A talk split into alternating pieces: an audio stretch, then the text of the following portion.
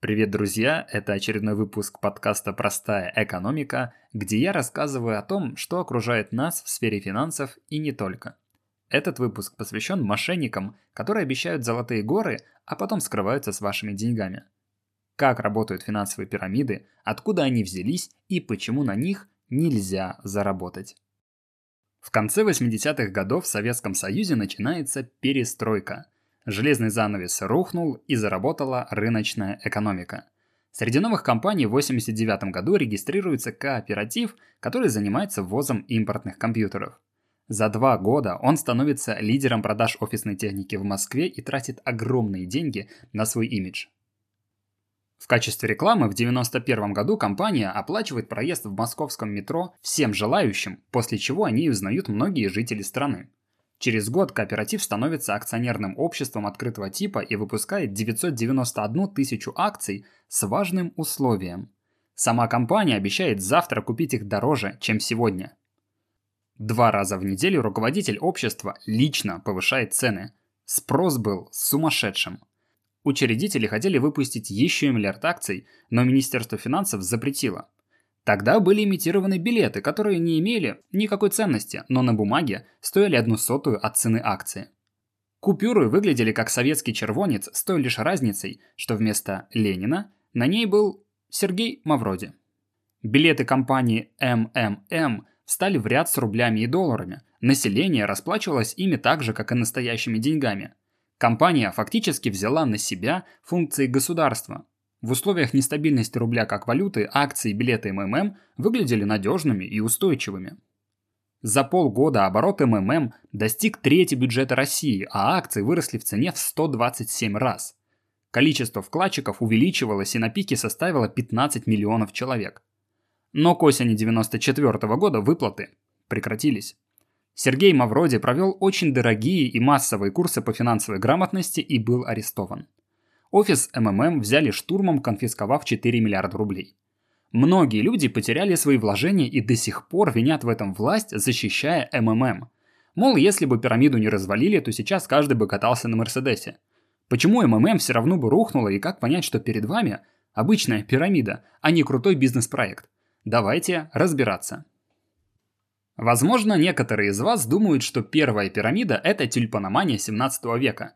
Если да, то зря. Стремительный рост цен на луковицы редких тюльпанов был тогда обычным спекулятивным пузырем, который надулся из-за сумасшедшего спроса перекупщиков. Куда больше на пирамиду похожа схема финансирования правительства Франции, которую веком позже придумал Джон Ло. Для покрытия дефицита бюджета он использовал акции западной компании Миссисипи. Она, вообще-то, должна была колонизировать Луизиану, Однако дивиденды акционерам выплачивались не благодаря реальным успехам в покорении Америки, а за счет новых выпусков акций. К моменту краха пирамиды в конце 1719 года акции стоили в 6 раз больше своей реальной цены. Тысячи состояний обращались в ничто, а сам Джон бежал из Франции. Установить авторство пирамидальной схемы практически невозможно. Так много масштабных способов отъема денег у населения было придумано за всю историю. Но все же считается, что классическая финансовая пирамида появилась благодаря почте, а точнее международным ответным купонам. Допустим, ваш друг живет в Штатах, и вы направляете ему договор почты из Португалии. Чтобы он мог бесплатно выслать вам подписанный договор обратно, вы покупаете ответный купон и кладете его в конверт. Этот купон ваш друг сможет обменять на почтовые марки и отправить вам письмо, не заплатив за него ни цента. И где же здесь пирамида, спросите вы? Сегодня почтовые купоны стоят одинаково в разных странах, но в начале 20 века в США они стоили дороже, чем в Европе. Итальянский мигрант Чарльз Понсе заметил это первым. Он быстренько учредил компанию и привлек инвесторов, обещая им 50% прибыли за 45 дней. Инвесторы выдали Понсе векселя и сели ждать денег. Если бы они попытались разобраться в вопросе, то выяснили, что купоны могли меняться только на почтовые марки, а никак не на деньги – Однако со стороны схема выглядела так красиво, что менее чем через год Понце занимал уже по 250 тысяч долларов в день. Вы спросите, а откуда он брал средства, если купоны нельзя было продавать? Все просто. Активно рекламируя свою пирамиду в проплаченных СМИ, итальянец успешно выдавал новые векселя и полученные деньги направлял первым вкладчикам. Никого не беспокоило, откуда берутся деньги. Выплаты есть, и ладно. Но когда газета Post Magazine подсчитала, что для покрытия долгов в обращении должно быть 160 миллионов купонов, а их в те годы во всем мире было всего 27 тысяч штук, в компанию нагрянули федеральные агенты и выяснили, что никаких инвестиций и не было.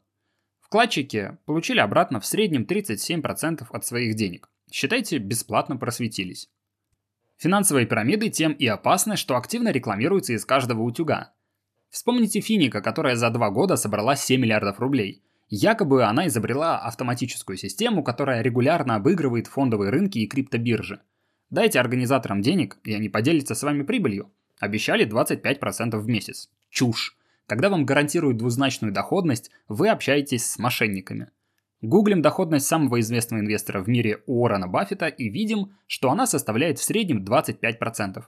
Но это за год, и то не всегда. А вы не Баффет, и я тоже, поэтому забудьте.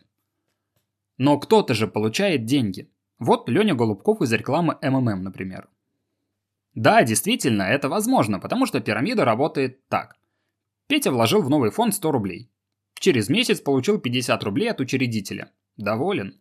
Но учредитель не для того создавал фонд, чтобы платить из своего кармана. Благодаря рекламе в пирамиду приходит новый участник, и его 100 рублей теперь идут Пете и учредителю. Следующий участник, вы, мой дорогой своевременный друг, вкладывает 100 рублей, которые идут наверх по цепочке. Обязательства пирамиды растут быстрее, чем ее капитал, потому что в этой схеме ничего не создается. И как только новые участники заканчиваются, выплаты прекращаются и лавочка закрывается. Если вы вошли и вышли вовремя, то правда можете заработать. Но вы будете так бояться упустить выгоду, что после успешной сделки наверняка вновь пойдете в пирамиду, пока не потеряете все. Итак, два главных признака, которые должны вас насторожить, уже есть – сверхдоходность и отсутствие реального продукта. Но если и после этого вас точит червячок упущенной выгоды, то посмотрите на сайт компании. Пирамиды рассказывают, как вам повезло и сколько вы можете заработать. Но они не дают никакой конкретной информации о деталях. Часто это преподносится как уникальный секрет, который пока никому не известен и является коммерческой тайной. Так что, если не разбираетесь в инструментах, которые использует компания, то лучше не лезьте, сохраните свои деньги. Когда мне писали с предложением прорекламировать финансовую пирамиду, я убедился, что это мошенники, просто проверив их в реестре регулятора. Действительно, отсутствие лицензии и попадание в черные списки – хороший фильтр. Кстати, не стоит путать финансовую пирамиду с сетевым маркетингом. Он тоже строится на притоке новых людей, которым приходится делать первоначальные вложения. Однако это разные вещи. Создание пирамиды – преступление, а сетевой бизнес вполне легален. Там прибыль приносят продажи, а не деньги привлеченных людей. Ну так что, теперь у вас остались сомнения, МММ – это пирамида или нет? Выплаты старым вкладчикам осуществлялись за счет взносов вновь вступивших. Курс акций определялся Маврозе, тогда как цена настоящих акций меняется в зависимости от финансовых результатов под воздействием спроса и предложения. Когда я готовил это видео, то просто удивился, как сильно схожи отзывы людей по Финика и МММ. И там, и там люди свято верят, что организаторы делали доброе дело, а правительство намеренно разрушило эту прибыльную для всех схему, потому что не хочет, чтобы народ жил хорошо. Как в 90-х годах люди выходили с требованиями освободить Маврози, так и сейчас вкладчики активно подписывают петиции за освобождение руководителей Финика. Я не спешу их винить. Поверьте, за сверхдоходностью гонятся все, от малограмотных обывателей до вполне квалифицированных инвесторов. И жадность часто затмевает голос разума. Вы только поймите, что поиск легких способов заработка наверняка обернется для вас убытками – так что если не хотите попасться на уловки мошенников, умейте их отличать от реальных проектов. Для этого я подготовил небольшую инструкцию, скачать которую можно по ссылке. Если у вас был опыт участия в финансовых пирамидах, или вы считаете, что на них реально заработать, напишите об этом в комментариях. Интересно подискутировать.